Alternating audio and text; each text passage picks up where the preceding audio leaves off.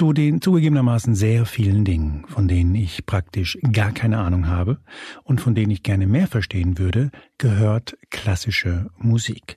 Und weil dieser Podcast natürlich einen Bildungsauftrag hat, nämlich primär einen Bildungsauftrag für mich, spreche ich heute über genau dieses Thema. Klassische Musik. Und zwar mit einem grandiosen Gast.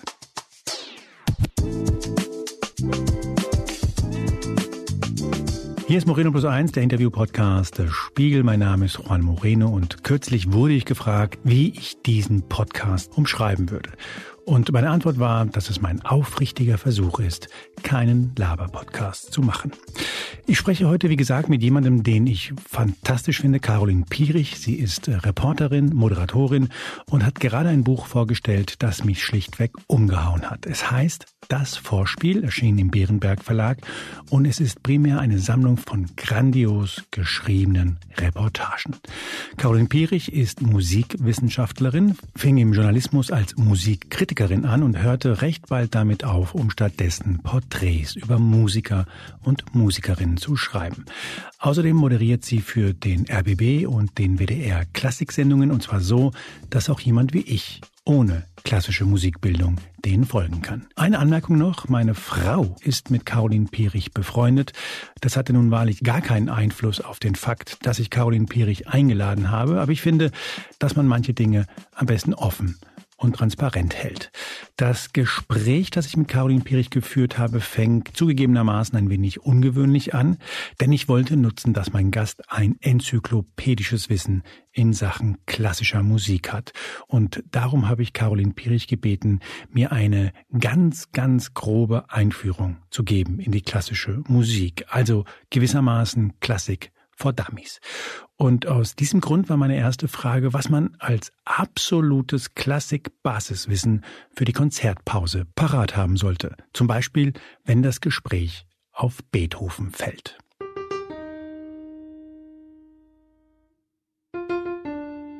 Hm. Beethoven war ein impulsiver Mensch. Ich würde sagen, seine Musik offenbart seinen Charakter. Wenn ich Beethoven zuhöre, Beethoven Musik zuhöre, zeigt sich mir ein Charakter, der unheimlich impulsiv ist und schnell ist, sehr schnell das Thema wechselt kann im Gespräch, der erstmal dich zum Armen scheinen zu wollen und überschwänglich ist und dann aber sich doch nochmal anders überlegt und dir bam, bam, gleich mal zwei Ohrfeigen gibt und dann zeigt, jetzt geht's wieder in eine andere Richtung. Also ja, das finde ich, sollte man über Beethoven wissen, dass es äh, nicht langweilig wird mit ihm. Äh, impulsiver Charakter. Mhm. Und auch unheimlich viel Kraft hat. Beethoven hat Kraft. Beethoven hat, wenn du jetzt auf dem Zahnfleisch gehst, dann empfehle ich dir, und du sagst, ich bin total erschöpft und was soll das alles, so ein bisschen schwarze Gedanken, empfehle ich dir Klavierkonzert Nummer 5 von Beethoven. Das, der nimmt dich ja an die Hand und sagt dir, so, jetzt packen wir's mal an.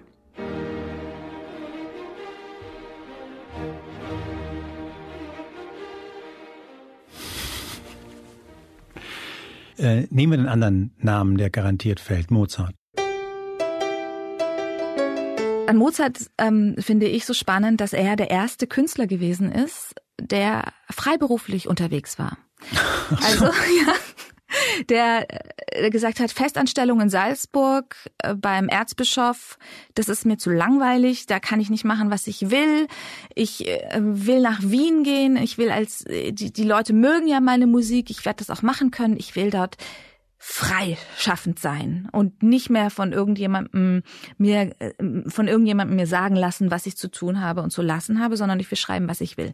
Der Papa war überhaupt nicht einverstanden, der fand das hochgradig ähm, unvernünftig, weil ein festes Einkommen beim Erzbischof eine angesehene Stelle, das soll man nicht so einfach aufgeben. Mozart hat es trotzdem gemacht und der Erfolg hat ihn anfangs recht gegeben. Und dann hat er sich da durchgeschlagen. Und er hat auch nicht mehr, hat seine Geige, davor hat er sehr viel für die Geige komponiert, die hat er in Salzburg gelassen. In Wien wurde es dann das Klavier. Und er war so wahrscheinlich so der erste große super Musiker Rockstar. Wagner?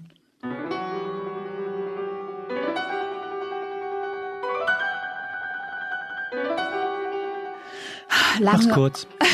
sehr lange Opern, sehr viel Sitzfleisch, große Fangemeinde. Ich war in Wagner-Opern gesessen und da darfst du nicht mal husten, sonst da gucken sie dich an, als würden sie dich am liebsten lynchen. Husten verboten? Husten verboten. Sehr sinnlich und viel Blech, viel Estur. Ohne Ende, nie ein Ende finden. Okay, wir führen das weiter auf dem Niveau.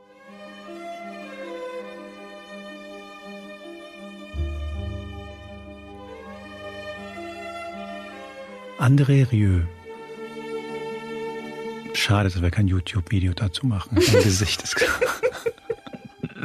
André Rieu war der Lieblingsgeiger meiner Großmutter.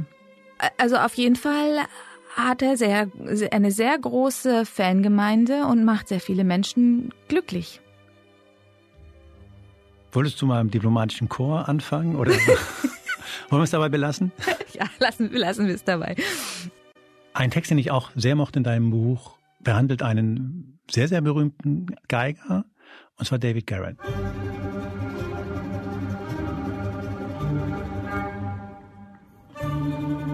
Was muss ich über ihn wissen?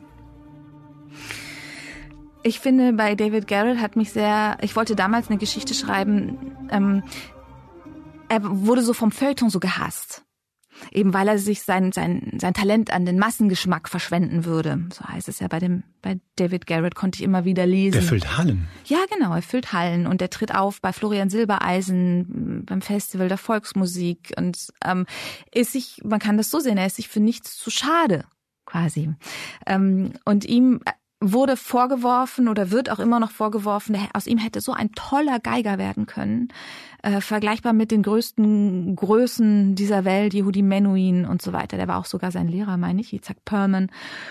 Ähm, aber er macht halt sein komisches Crossover und er kriegt eigentlich auch keine sauberen, tollen Phrasierungen mehr hin. Das kann man lesen. Das ist natürlich auch gehässig. Ähm, also die, die ihn nicht mögen, sagen, er ist ein talentierter Geiger, der sein Talent vergeudet hat an den Massengeschmack. Und andere würden sagen, David Garrett, der bringt mir die klassische Musik näher. Ich finde den toll und deswegen höre ich mehr Musik, die er da so anbietet. Er ist eigentlich, finde ich, das Paradebeispiel für den jungen Menschen, der hintrainiert worden ist, fabelhaft dieses Instrument spielen zu können, die Geige, dass Eltern richtige Stage-Parents waren, Tenniseltern, sagte man, glaube ich, auch, ne, die dann unbedingt den Erfolg des Kindes sehen wollten und das Kind unbedingt auf dem Tennisplatz beziehungsweise auf der Bühne haben wollen. Und der dann also er wurde von der Schule genommen mit neun. Er wurde zu Hause privat unterrichtet. Er hatte keine Freunde ähm, weil er eben immer geübt hatte. Der musste Leistung abrufen, Leistung zeigen. Er war das Wunderkind, er wurde Wunderkind genannt. Und ich glaube, dass entweder ist er daran, ist ein Stück weit in ihm etwas kaputt gegangen, das ist jetzt eine Unterstellung, die ich habe. Oder ähm, er hat sich da eben gewaltvoll befreien wollen. Er hatte mir auch erzählt, dass er damals nach New York gegangen ist zum Studieren an die renommierte Juilliard School, die es dort gibt. Da geht ja auch nicht jeder hin. Ja, also und er hat sich aber diese Schule ausgesucht, weil die eben in New York war und das große Wasser dazwischen liegt, der Ozean und seine Eltern Flugangst haben. Caroline, ich habe es ja in der Anmoderation gesagt, du bist eigentlich ausgebildete Musikwissenschaftlerin. Wie kam das eigentlich, dass du angefangen hast zu schreiben? Im Prinzip war ja mein Weg immer, immer nach dem Studium der Musikwissenschaften erstmal weg von der Musik. Ich wollte damit erstmal nichts mehr zu tun haben. Ich wollte mit diesem Ach, ja? Elfenbeinturm der Musik nichts mehr zu tun haben. Ich habe gearbeitet auch für ein Ensemble für neue Musik, zeitgenössische Musik. Das ist ja für mich ganz oben angesiedelt im Elfenbeinturm. Und ich habe für die gearbeitet, habe für die Pressearbeit gemacht. Also ich fühlte mich ganz eingeengt und wollte nichts mehr, erstmal gar nichts mehr mit Musik am Hut haben und bin dann an die Deutsche Journalistenschule gegangen nach München und war ganz überrascht, dass sie mich aufnehmen, weil ich war ja immer so die Musiktante und ich wollte nie die Musiktante sein. und wollte über alles andere schreiben, wie die auch, über Wirtschaft, das hat nicht funktioniert, über Sport, um Gottes Willen, Politik auch nicht. Und irgendwann hat's mich zurückgezogen zur Musik. Das war eben, als ich gemerkt habe, das ist alles nicht so rosig.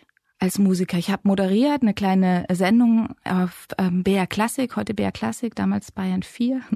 BR Klassik, ähm, so eine Jugendsendung für klassische Musik und wir hatten dann da ähm, immer junge Musikerinnen und Musiker zu Gast, die dann, wenn dieses rote Lämpchen an war und wir on air waren, haben die erzählt, wie toll alles ist und wie schön und es war natürlich eine super Stimmung und wenn wir nach der Sendung dann noch gesprochen haben, Ach ja. dann haben sie erzählt, was das für ein Druck ist dass es Menschen gibt, die Beruhigungsmittel nehmen, bevor sie auf die Bühne gehen, bevor sie ein Vorspiel haben. Und über diese ganzen Schattenseiten habe ich gedacht, muss man doch eigentlich mal schreiben. Und dann ähm, habe ich gemerkt, dass das, was mich interessiert, ist die Verbindung von Musik und Leben.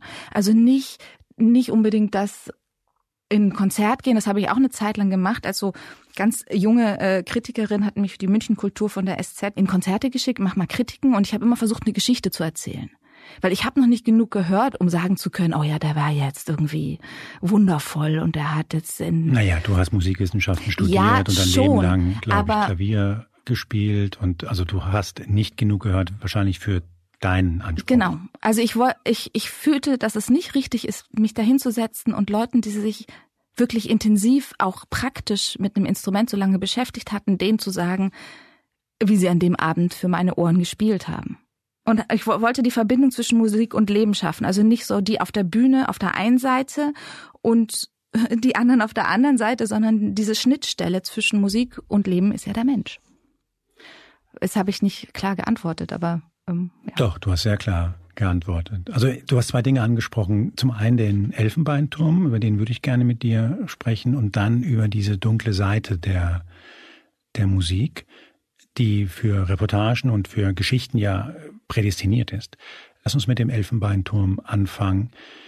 Ein Problem, das viele Leute mit klassischer Musik haben, ist, dass sie so ein wenig hermetisch wirkt, dass sie unnahbar wirkt, dass sie elitär wirkt, dass sie nicht den Eindruck oft vermittelt, entspann dich mal und hör ein bisschen Musik, sondern nehmen Sie bitte Haltung an.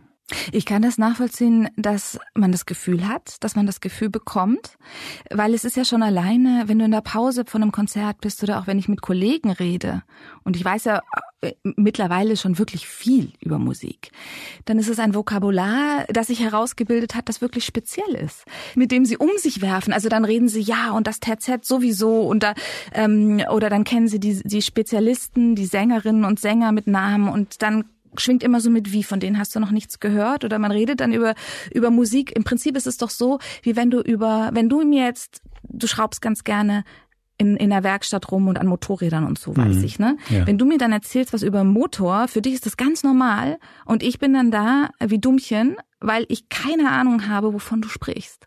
Und es das ist auch, so ein Vokabular. Es einfach. gibt auch diesen Dünkel diesen Schrauberdünkel, den gibt es aber beim Fußball, den gibt es in so verschiedenen genau. Bereichen, wo man selbstverständlich Dinge dann fallen lässt, die natürlich überhaupt nicht selbstverständlich sind, wenn man sich nie damit beschäftigt hat, aber die natürlich so wirken, als hätte man ganz, ganz viel verstanden und dann hat man so ein, so ein Herrschaftswissen, das man gerne untereinander. Und das teilt. ist nichts anderes in der Welt der klassischen Musik.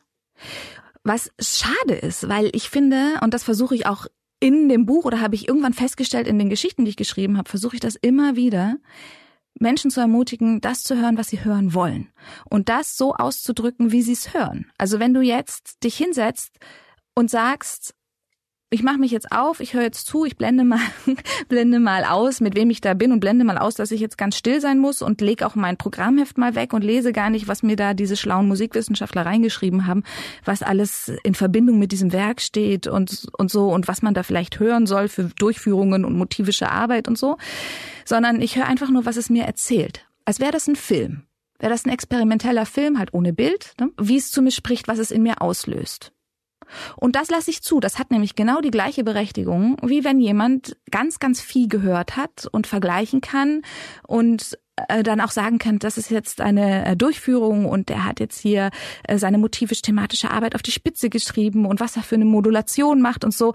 Völlig wurscht. Wenn du hörst, das hat für mich einen großen Schmerz und danach kommt eine Erlösung und die ist wie Regen und das fühlt sich an, wie wenn ich mit ähm, ähm meinen Freunden nicht auf ein Rammstein-Konzert gegangen bin.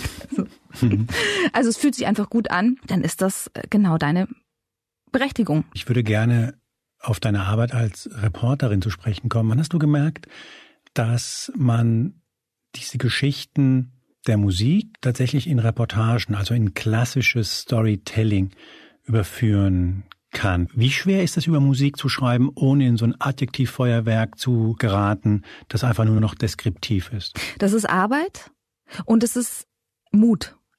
Also das sage ich jetzt, weil ich jahrelang, ich, zwölf Jahre schreibe ich jetzt, glaube ich, über Musik oder habe mich dann getraut, damit anzufangen. Es ist, dass ich dann alles aufmache, genau zuhöre und dann überlege, was erzählt mir das denn? Natürlich weiß ich, was der Hintergrund ist, warum diese Musik geschrieben worden ist und habe da schon ne, vielleicht auch einen gewissen gewissen Weg schon vorgezeichnet bekommen, weil ich weiß um den Komponisten und ich weiß um die Aufführungsgeschichte und so. Aber ich versuche doch alle Sinne aufzumachen und der Musik zuzuhören, als wäre das ein Mensch oder als wäre das ein Charakter, ein Wesen, als würde es, wäre es jemand, der mir eine Geschichte erzählt. Und dann höre ich das immer wieder an und überprüfe, erzählt mir das noch das Gleiche und dann schreibe ich das auf. Pass auf, ich mache etwas, was ich natürlich überhaupt dir nicht vorher gesagt habe und dich total überfallen wird. Ich bitte dich, dass du eine ganz kurze Passage vorliest. Du sprichst in der Pause offenbar mit einer Dame, die gerne Wagner hört. Und da du gerade von äh, Gefühlen gesprochen hast, wahrscheinlich weißt du, was jetzt kommt. Dann fiebert sie mit den Tenören mit, ob sie es bis zum Ende schaffen. Wagner live, das sei ihre Freude im Alter. Sie sagt, meine Orgasmen hole ich mir in der Oper.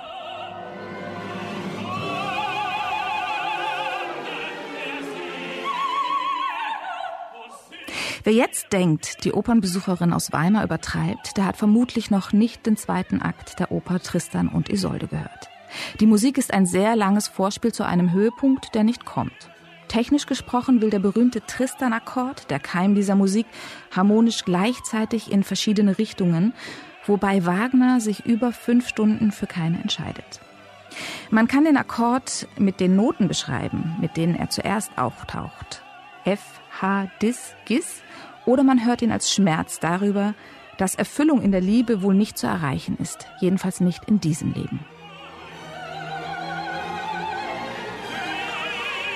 Ich glaube, das ist genau das, was du meintest. Du hast hier einmal eine Passage, in der du sagst, rein musikalisch passiert das, aber vergiss das mal ein bisschen. Guck doch mal, hier versucht dir jemand zu erklären, wie er die Liebe sieht.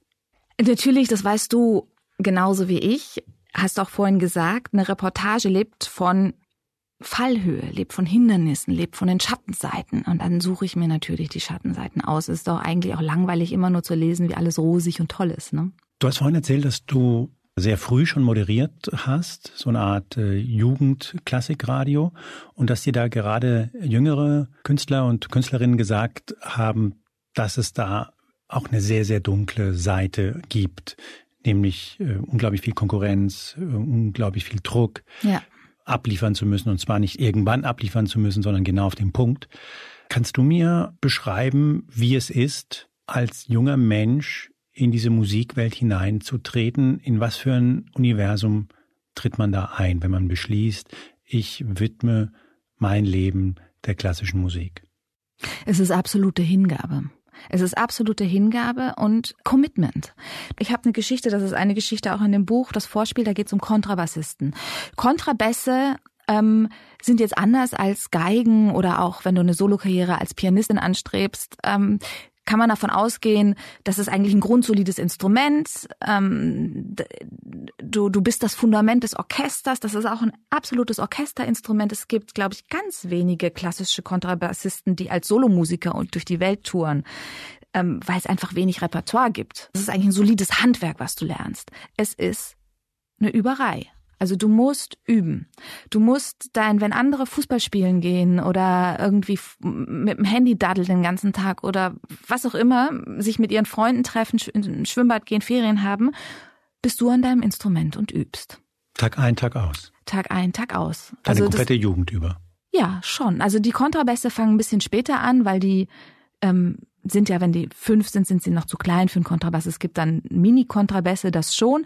Aber in der Regel fangen die Musikerinnen und Musiker ziemlich früh an und bleiben an, ihm, an ihrem Instrument, weil wenn du mal ein paar Wochen nicht übst, dann lässt die Motorik nach. Und du musst es lieben, Ach, wenn du es aber mal nicht liebst, musst du durchhalten, weil sonst ist es vorbei. Also du verbringst Stunden um Stunden, um diese Instrumente sehr, sehr gut zu beherrschen. Gleichzeitig stehen die Chancen aber nicht so, dass du sagen kannst, davon werde ich jetzt aber leben. Richtig. Das ist ein Nadelöhr, durch das die Musiker durch müssen. Also du, hast eine unglaubliche Zeit investiert und kannst nichts anderes. Manchmal sind Musiker gehen ja auch auf Spezialschulen und machen gar kein Abitur, so wie du und ich es jetzt gemacht haben, sondern ähm, gehen dann sofort auf die Hochschule. Also sie können im Prinzip auch schon gar nichts mehr anderes machen. Sie können nur das. Und dann, wenn du ein Orchester willst, ähm, ganz normale Anstellung quasi als Musiker, ne, ein Job ähm, dann stellst du dich äh, einer großen Konkurrenz. Du musst ähm, ein Probespiel bestehen. Das bedeutet, äh, du spielst hinter einem Vorhang dann der Jury vor, den Orchestermitgliedern, oder beim Streichquartett ist es eben dem Streichquartett und ähm, musst da dein Bestes abrufen, aber zu gut darfst du auch nicht sein, weil du bist ja kein Solist, sondern du willst ja als Kollege im Orchester aufgenommen werden. Ach Moment, du darfst nicht so gut sein? Es ist jetzt ein bisschen böse gesagt, aber die wollen nicht den besten Solisten haben in, für eine Orchesterstelle, sondern sie wollen den, der vom Klang am besten zur Gruppe passt. Also beim Kontrabass jetzt am besten ähm, äh, äh, zur Kontrabassgruppe passt, zu den Streichern passt. Und wenn du das nicht bestehst, dann machst du den Probespielzirkus weiter, bis du eine Stelle hast. Und wenn du keine Stelle hast, was machst du dann? Warst du jemals an einem Punkt, vielleicht früher in deiner Jugend, an dem du für dich überlegt hattest, ähm, ich werde auch Musikerin oder ich werde auch jemand, der sich dieser Welt nicht in Form von einer Kritikerin oder einer Journalistin nähert, sondern als jemand, der aktiv und selber Musik macht. Ich habe sehr viel Klavier gespielt und ich habe mich auch immer verloren am Klavier nachmittags nach der Schule und war da stundenlang, vier Stunden irgendwie saß ich da, hat aber keiner von mir verlangt. Ich habe es freiwillig gemacht und ich habe von meinen Eltern immer gehört, von meinem Vater vor allem, vielleicht hast du genug geübt, du willst ja nicht Pianistin werden. Und dann habe ich mir gesagt, warum eigentlich nicht? Und dann meinte er so, ja, du musst sehr viel Talent haben, vielleicht hast du das, du musst sehr fleißig sein, vielleicht bist du das. Und dann musst du auch noch sehr viel Glück haben. Und wenn du das alles hast, dann sitzt du am Ende eines Tages in irgendeinem Hotel, einsam, und fragst dich, was du da eigentlich machst nach einem Konzert, nach einer Konzertreise. Er hat das wahrscheinlich damals, ich habe wirklich erst jetzt, Juan, nachdem dieses Buch dann erschienen ist und ich wirklich viel beschäftigt habe, ich glaube, er hat recht. Ich will das nicht absolut nicht klein machen. Meine die Musikerinnen und Musiker, die das tun, haben eine absolute Hochachtung und es ist auch vielleicht für viele das Leben, das sie genauso führen möchten. Aber dein Papa hatte recht? Ich glaube, mein Papa hatte recht, ja.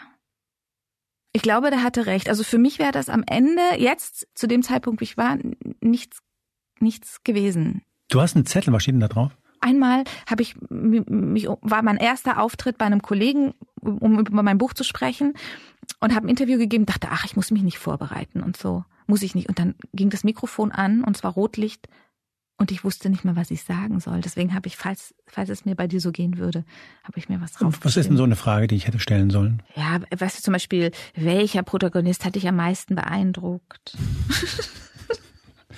Oder? Das ist, das ist, das, das Warum du glaubst. bin ich nicht selber Musikerin geworden? Na, das habe ich ja gefragt. Genau, eben. Das wusstest du, dass das kommt. Ich hätte jetzt nicht gefragt, welcher Protagonist dich am meisten beeindruckt hat. Wobei ich, ich habe grundsätzlich nichts gegen diese Frage. Ich finde die. Nee, du sollst mich die gar nicht fragen. Das ist jetzt nur mein Zettel, falls mir nein, irgendwie Nein, nein, aber die ist ja einfach. grundsätzlich, hm? diese Frage ist ja grundsätzlich, also das Problem an dieser Frage ist, sehr viele Menschen wüssten nicht, was sie darauf antworten sollen, weil sie vielleicht noch nie darüber nachgedacht haben, wer jetzt sie besonders beeindruckt hat bei irgendeiner Recherche. Da du die Frage aber aufgeschrieben hast, könnte ich mir vorstellen, dass du dafür eine Antwort hast. Also frage ich dich jetzt, sag mal, gibt es irgendeinen Protagonisten, der dich besonders beeindruckt hat? Eine Protagonistin. Eigentlich sind es natürlich, würde ich das nicht überraschen, wenn ich sage, es sind alle auf ihre eigene Art und Weise. Aber es gibt zwei. Das eine ist Franziska Pietsch, die Geigerin, deren Biografie auch die deutsch-deutsche Geschichte erzählt.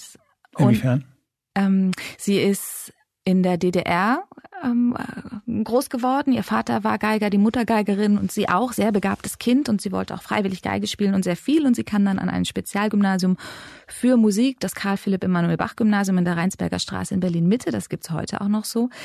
Und da wurde sie sehr gefördert und sie war so die Solistinnenhoffnung der DDR, kann man schon so sagen. Sie sagt, okay, wenn sie, wie sie machen wir groß, die ist wirklich eine solistische Musikerin und von ihr wird einmal Glanz auf die DDR zurückstrahlen. Und dann ist ihr Vater nach einer Konzertreise in den Westen nicht mehr zurückgekehrt in den Osten und dann hat man der Familie natürlich den größten Druck gemacht und ihr jegliche Unterstützung entzogen auch sie durfte auch nicht mehr ähm, unterrichtet werden in der Geige. Sie ging zwar noch zur Schule, hatte aber keinen Unterricht mehr, in, jedenfalls nicht im Geigespielen.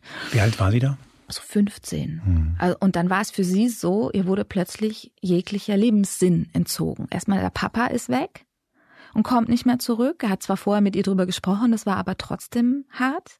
Und für sie war das Leben ja okay so. Warum ist, kommt Papa nicht mehr wieder? Das ist die eine Sache. Und die andere ist, die hat so viel Bewunderung und so viel Unterstützung bekommen und hat ihre, ihre ganze Zeit diesem Instrument und der Musik gewidmet und auf einmal zählt das nicht mehr. Das ist eine Erschütterung. Das ging dann so zwei Jahre, bis dann die Familie nachgereist ist in den Westen. Und da ging dann dieser Zirkus wieder von vorne los. Zirkus hat sie selber gesagt. Ähm, das bin ich, ein Zirkuspferd. Ich muss ganz viel üben, üben, üben und dann muss ich auftreten und dann sagen mir die anderen, wie ich gewesen bin und dann kommt das nächste, wer bin ich? Worum geht's hier? Um die Musik oder geht's hier um dieses, diesen, dieses Hamsterrad? Und ähm, das Hamsterrad wollte sie auch in der BRD nicht, in der Bundesrepublik Deutschland nicht mitmachen. Und sie hat sich dann von der ähm, eine Weile zurückgezogen. Dann hatten sich die Agenturen, also die sie natürlich an Konzertveranstalter vermitteln, auch zurückgezogen. Also sie war plötzlich wieder in Anführungsstrichen niemand ohne Geige, ohne Solistenkarriere. Und sie hat dann aber weiter Geige gespielt, ist dann in Orchester gegangen, eben nicht die Solistenkarriere. Und sie hat gesagt, sie ist Mensch geworden darüber. Und diese, äh, diese Stärke, die diese Frau hat, die ist nicht zerbrochen an dieser doppelten Enttäuschung, sowohl der professionellen als Geigerin als auch der dieser deutsch-deutschen Geschichte, die ich ja gerade sagte. Worum geht's eigentlich? Es geht ums Leben und nicht um diesen Zirkus. Das hat mich sehr beeindruckt, diese Geschichte von ihr. Und die andere? Ähm, und die andere ist die von dem längst verstorbenen polnischen Komponisten Ludomir Ruzicki, der ein großer Komponist gewesen ist, bevor die Deutschen in Polen einmarschiert sind. Und dann sind sie in Warschau einmarschiert und dann haben sie Rojicki vorgeschlagen, du, sag doch, dass du Deutscher bist. Er sprach sehr gut Deutsch. Ja. Der sprach sehr gut Deutsch, mhm. ja. Sag doch, dass, dass, du Deutscher bist, dann kannst du hier irgendwie weitermachen. Und er hat gesagt, nee, bin ich aber nicht, mache ich nicht, will ich nicht. Und, ähm, und er hat dann in dieser Zeit der deutschen Besatzung in Warschau ein Violinkonzert geschrieben. Er ist dann gar nicht mehr ausgegangen ähm, und war da immer nur noch in seinem Häuschen und hat dann ein Violinkonzert geschrieben, das ähm, er beziehungsweise seine Frau schnell versteckt hatte, bevor sie dann aus Warschau geflohen sind. Und ähm, er ist nie wieder nach Warschau zurückgekehrt, hat wahrscheinlich auch nie mitgekriegt, dass später sein Violinkonzert wieder ausgegraben worden ist und noch viel später rekonstruiert worden ist, also das bedeutet vollendet quasi von einem von anderen Musikern und jetzt auch aufgeführt worden ist und auf CD auf, auf dem Album aufgenommen worden ist und sich wirklich anhört wie wie eine Idylle, wie wie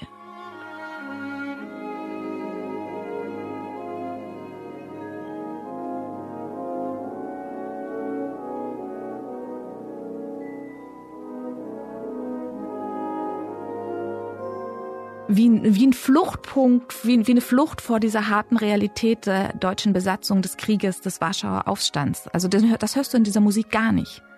Die Musik ist wie, ist voller Leben und voller Aufbruchswillen. So, und diese Geschichte hat mich schon sehr beeindruckt. Im Prinzip eher, aber noch mehr eigentlich die Musik, die entstanden ist in dieser Zeit.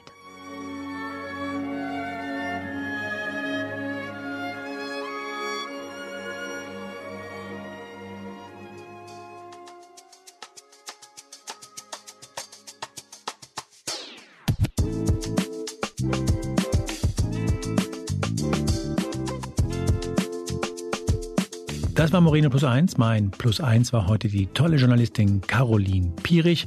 Und ich weiß nicht, ob euch, ob Ihnen das aufgefallen ist. Caroline Pierich hat, als ich zum Beispiel nach Beethoven, nach Mozart oder nach David Garrett gefragt habe, nie, wie ich finde, als reine Musikexpertin geantwortet, sondern als jemand, der sich in erster Linie für den Menschen hinter der Musik interessiert. Mein Dank an dieser Stelle gebührt wie immer meinen Kollegen, ohne die Moreno Plus 1 schlichtweg nicht erscheinen würde. Die da wären Janis Schakarian, Philipp Fackler und Julia Parker. Wir hören uns wieder, wenn Sie möchten, am kommenden Mittwoch und zwar auf spiegel.de oder überall da, wo es Podcasts gibt.